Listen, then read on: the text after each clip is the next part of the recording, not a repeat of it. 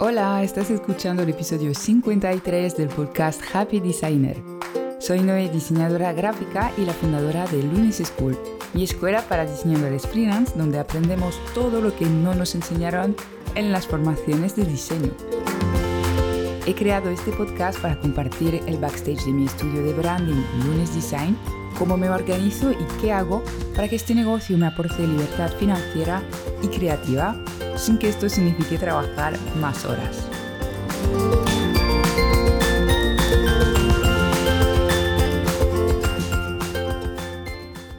Cuando empezamos como diseñador freelance, nuestro foco suele estar en buscar clientes y encargos de diseño. Es bastante lógico, queremos que la cosa funcione, queremos cobrar y sacarnos un sueldo decente, por lo que necesitamos facturar, es decir, encontrar clientes.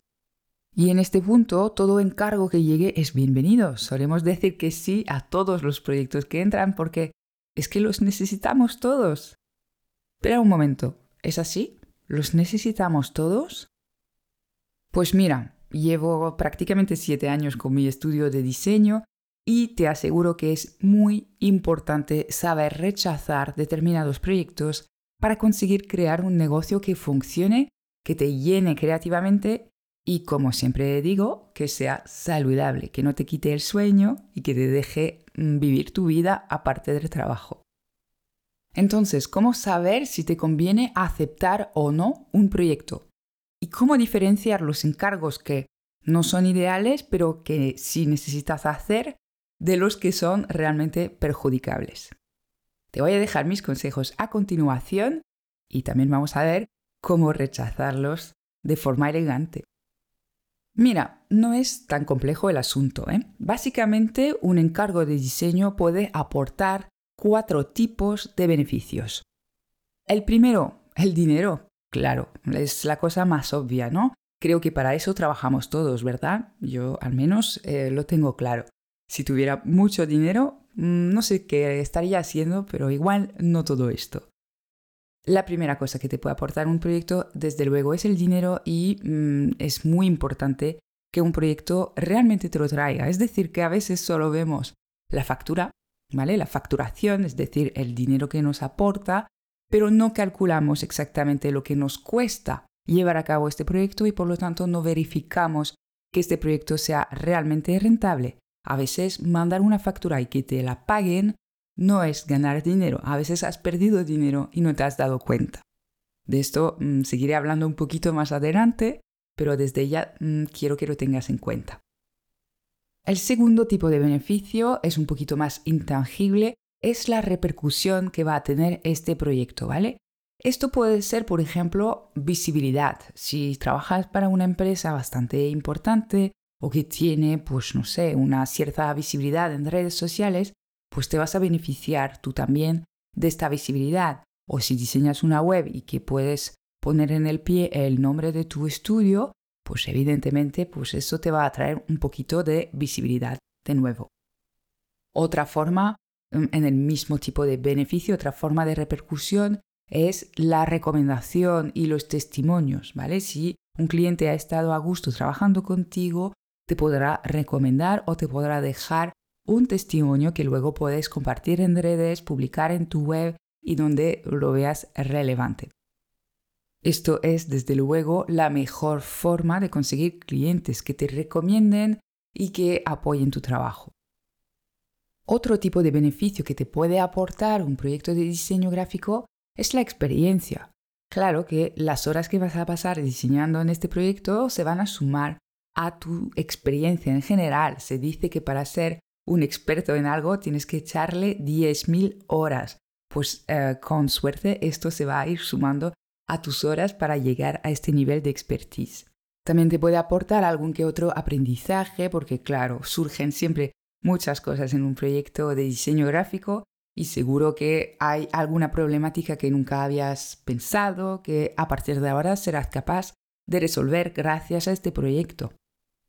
O por ejemplo, si es un proyecto pues, de packaging y tú nunca habías trabajado en ello y quieres hacerlo más adelante, es muy interesante que consigas esta experiencia trabajando en un proyecto de estos. La idea es que sea una experiencia útil para ti, es decir, que Si mañana te piden diseñar un folleto y que nunca lo has hecho, te va a aportar esta experiencia, pero si nunca quieres volver a hacerlo porque no te ha gustado, porque no es lo que te piden tus clientes ideales, pues es una experiencia, sí, pero no te va a servir mucho. Entonces, el beneficio es realmente cuando es una experiencia que se va a ir sumando a tus habilidades para poder ayudar mejor a tus futuros clientes. Y el cuarto beneficio que te puede aportar un proyecto de diseño gráfico es el disfrute, el placer de crear.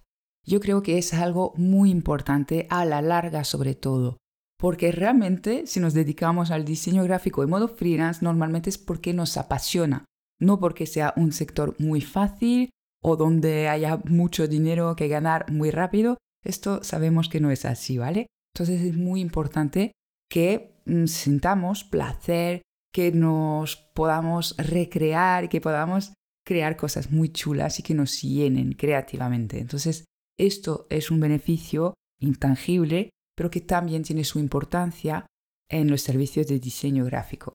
¿Vale? Entonces, resumiendo, tenemos el dinero, la repercusión, la experiencia y el disfrute. Entre estos cuatro beneficios deberías con tu proyecto conseguir al menos dos.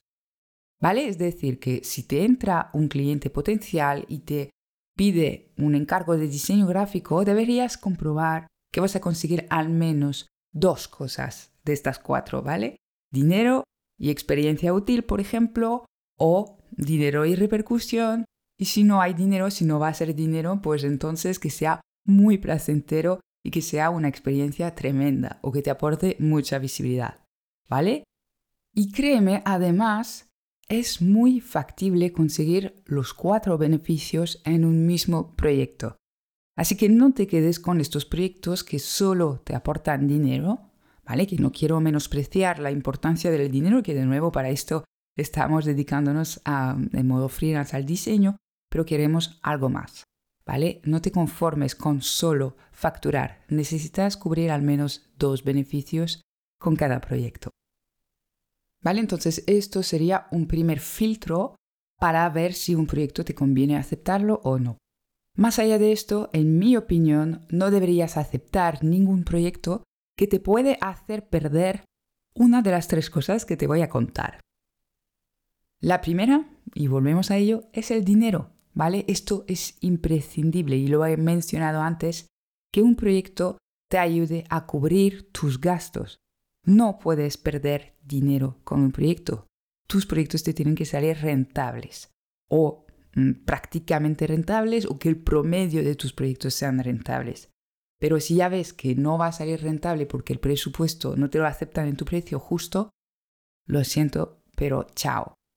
Puedes tener más o menos margen de beneficio, eso sí, pero como mínimo debes cubrir tus gastos. Tus gastos son pues todos tus gastos mensuales y anuales, tipo la cuota de autónomo, eh, todos los software y programas que pagues, ah, también tu ordenador, tu silla, bueno, todo esto, todos tus gastos y además tu tiempo, ¿vale? El coste de tu hora.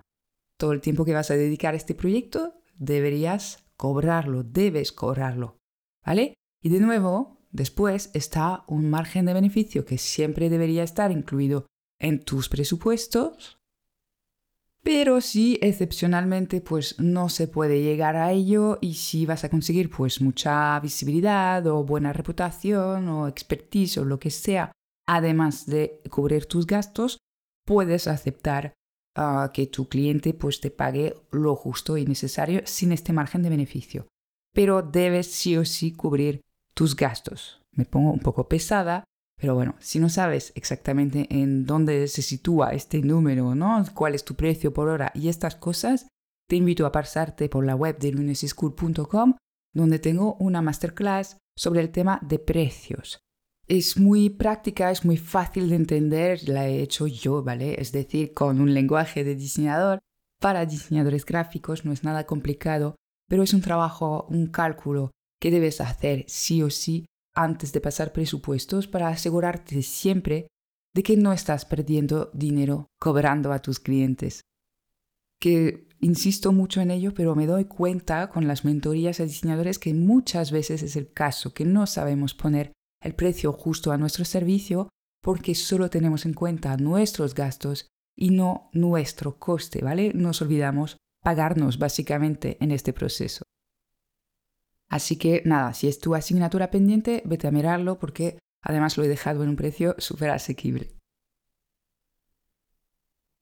Otras cosas que no deberías perder en, este, en estos procesos es la reputación, ¿vale? Mm, esto va muy ligado a tus valores y a la calidad y puntualidad en tu entrega.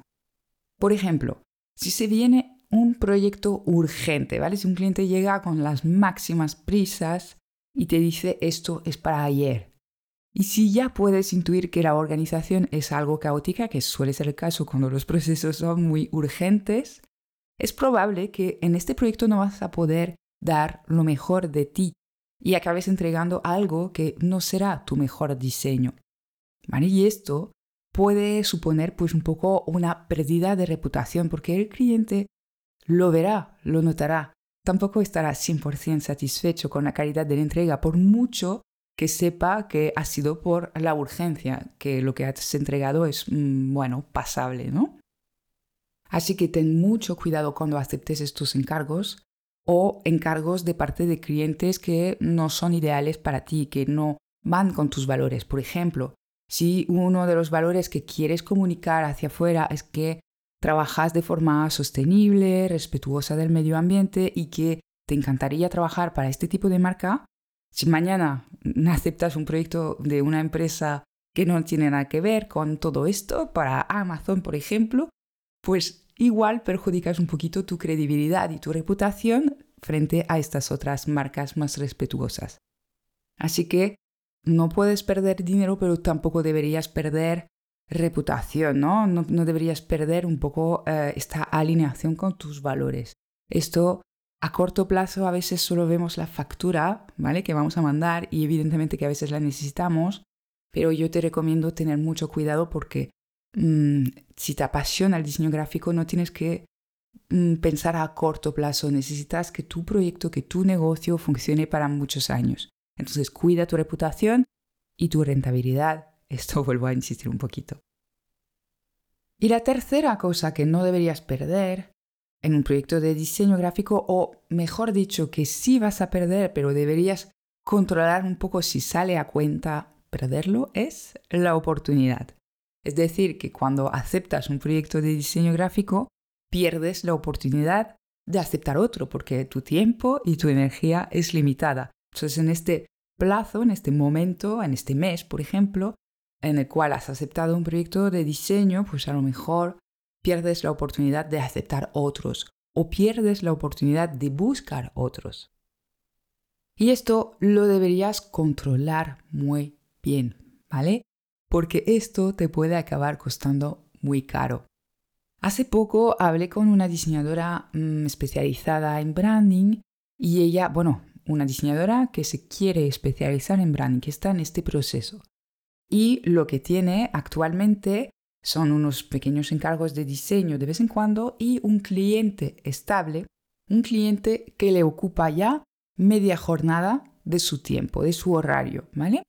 Es un lujo, ¿vale? Tener esta estabilidad, este cliente que cada día le va pidiendo cosas y que no tiene que buscar otra fuente de ingresos, pero es algo que le impide especializarse en branding, es algo que le impide trabajar su marketing y su marca para posicionarse como experta en branding, que le impide buscar activamente otros clientes, que además a nivel de tiempo pues ocupa prácticamente todo el espacio en su semana, por lo que si mañana le entra un proyecto de branding, pues le va a costar aceptarlo, le va a costar encajarlo en su tiempo, ¿vale? En su semana y además probablemente no podrá dar lo mejor de sí misma porque ya estará bastante agotada por todas las horas que ha dedicado a este otro cliente. ¿Vale? Este es un ejemplo de cuando realmente el coste de tener un cliente a veces es demasiado elevado y te impide llegar hacia donde quieres. Bien, pues a estas alturas del podcast tienes bastante claro cuáles son los proyectos que te beneficia, que te conviene aceptar y los que no, los que mm, tienes que mantener un poco a raya. Bueno, pues es fácil decirlo, lo sé. Es fácil decir que debes rechazar proyectos y que así vas a construir un negocio sano, saludable, no sé cómo expresarlo mejor, pero uno de estos que te llenan y que realmente mm, van contigo y que no te cueste mucho esfuerzo llevar.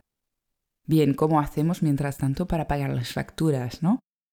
A ver, necesitarías conseguir algún trabajo recurrente o tener algunos ahorros o ayuda para poder tener esta libertad de decir que no a estos proyectos. No es la primera vez que cuento acerca de las diferentes fases de transiciones que yo he vivido con mi negocio.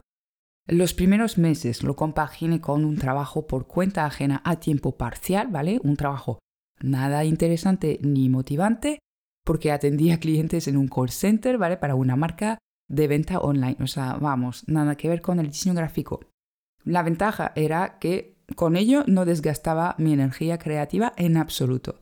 Y de hecho lo dejaba para... Yo tenía el shift de tarde, bueno, el horario de tardes, por lo que por la mañana estaba a tope con mi lunes design y por la tarde llegaba ya medio quemada, pero daba igual porque para atender llamadas, la verdad, no necesitaba mucho cerebro ni mucha energía.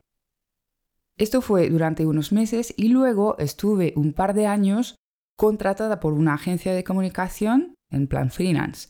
Y ellos lo que mm, tenían para mí eran unos encargos, bueno, teníamos packs de horas, ¿vale? Y me iban pidiendo pues pequeños encargos para redes sociales.